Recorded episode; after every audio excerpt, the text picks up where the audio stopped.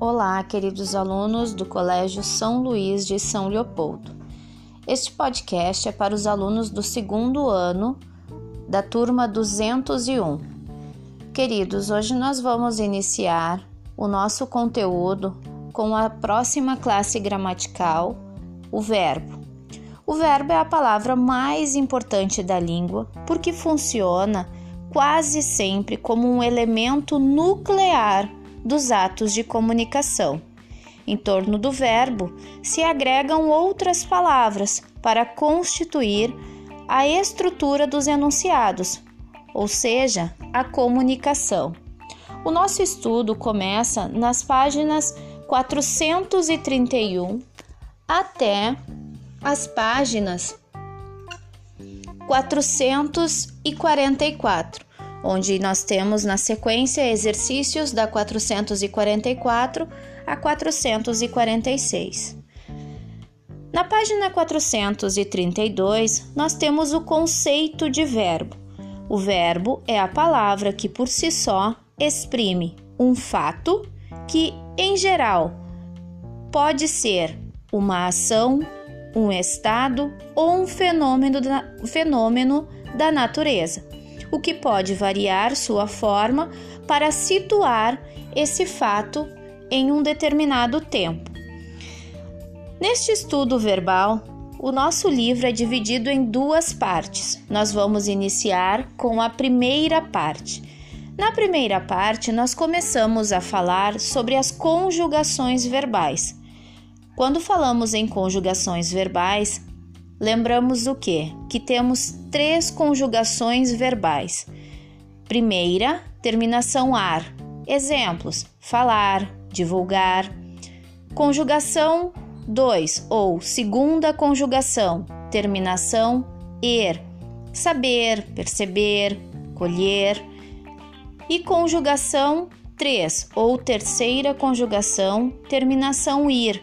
Sair, dividir, partir e assim por diante.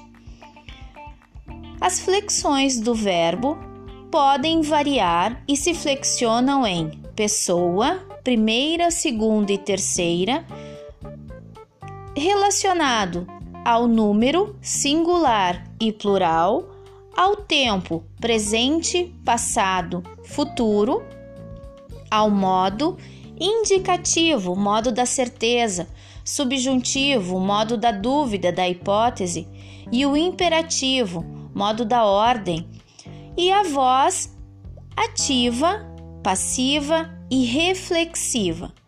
Essas flexões são variações que podem ocorrer na forma de uma palavra e que desempenham determinadas funções gramaticais. Um verbo típico como escrever, por exemplo, tem quase uma centena de formas para ser uh, escrito. E o número fica maior se contarmos como flexões, formas, uh, como tem escrito, ou está escrito, ou se vai escrever uh, essas, essa forma verbal.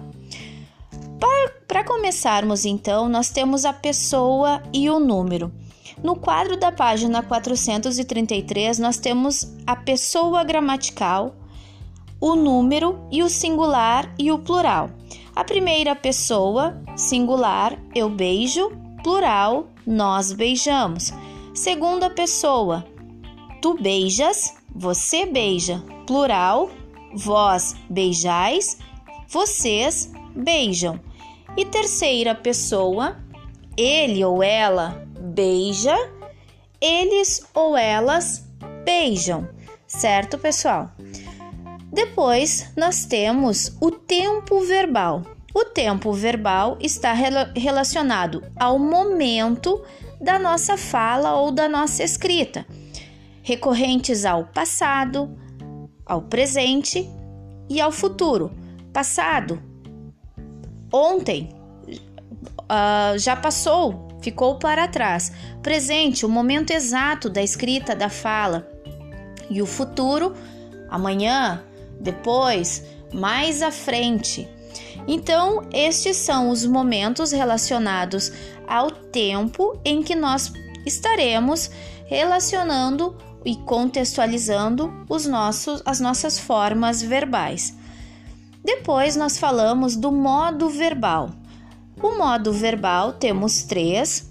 O primeiro dele, deles é o modo indicativo. O modo indicativo que exprime a certeza do falante, a certeza na escrita, na fala, independente do tempo, no passado, no, pre no presente ou no futuro. O modo subjuntivo é o modo da dúvida, da hipótese, a, a, da suposição, né?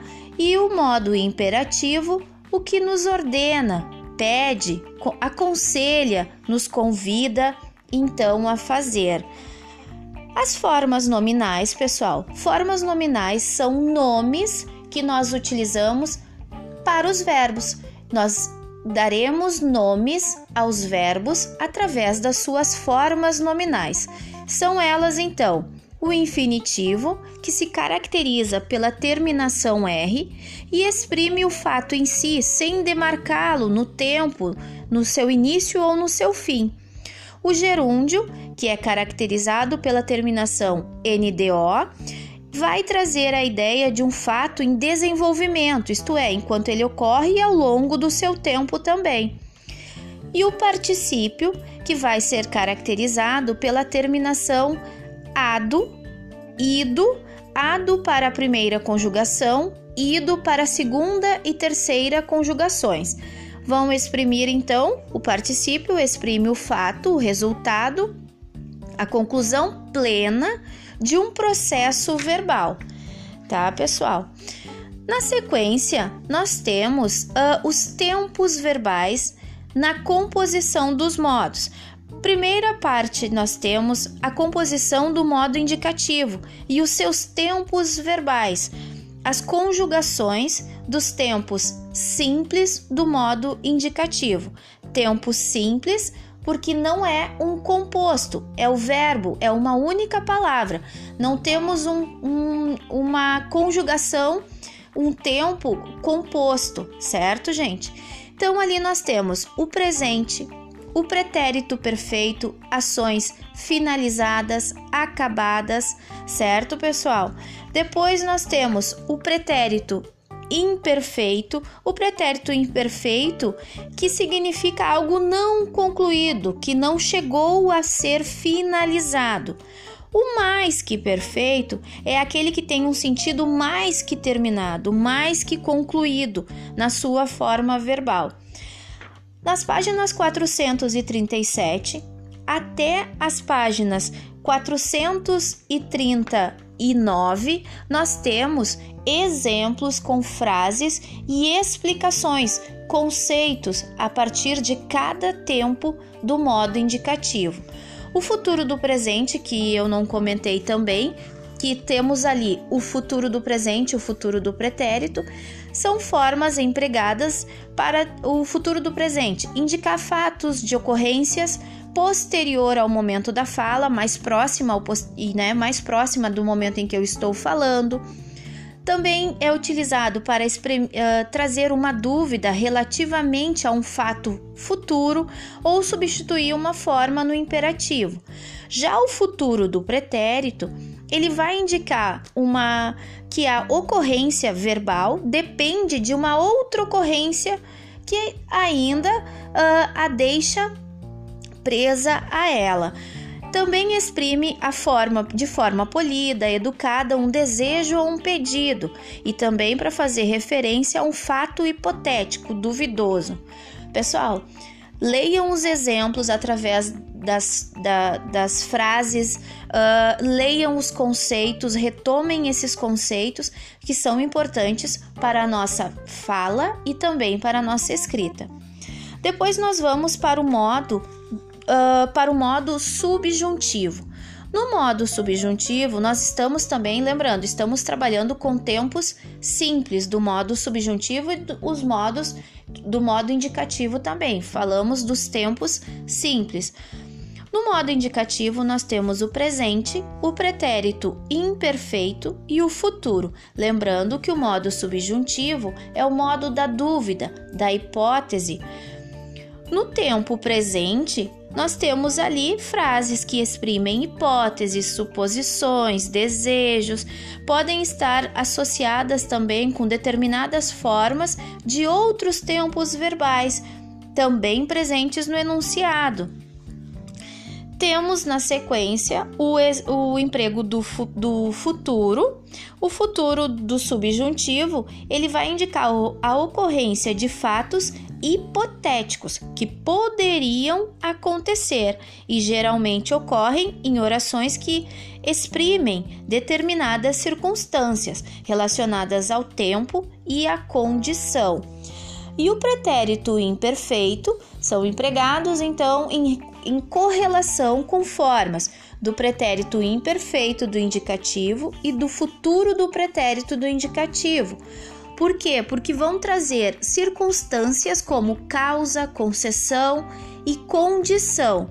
Por exemplo, temos ali no nosso exemplo como estivesse constantemente adoentado, sempre evitava fazer viagens longas. O estivesse é pretérito imperfeito do subjuntivo porque traz a causa do que está sendo evitado, lá no pretérito imperfeito do indicativo.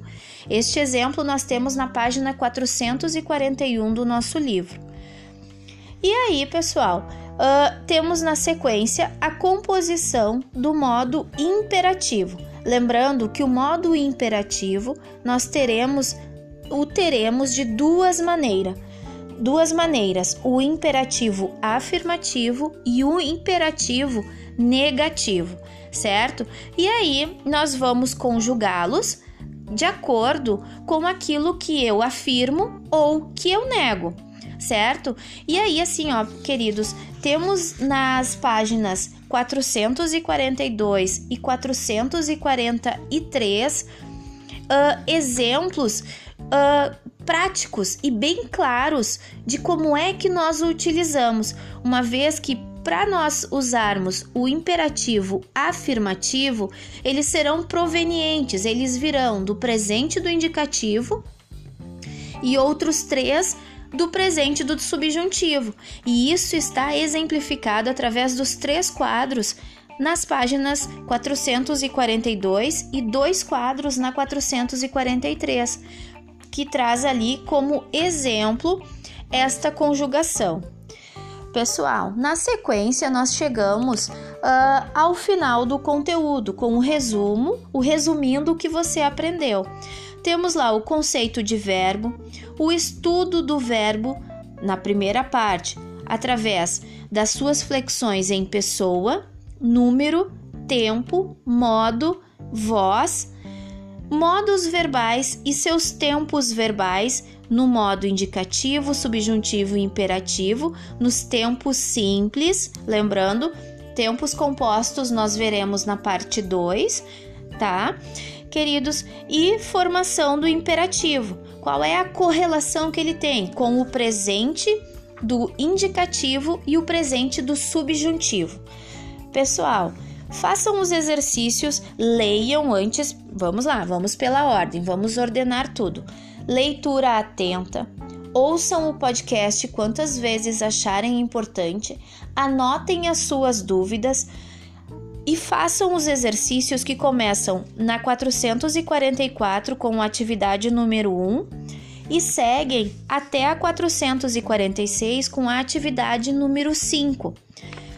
Tentem fazer Anotem as suas dúvidas, leiam com atenção, voltem, consultem, retomem as explicações do livro de vocês e na nossa, no nosso próximo encontro virtual, tudo que vocês anotaram é importante para nós retomarmos em nosso encontro, certo, queridos? Beijos, fiquem com Deus.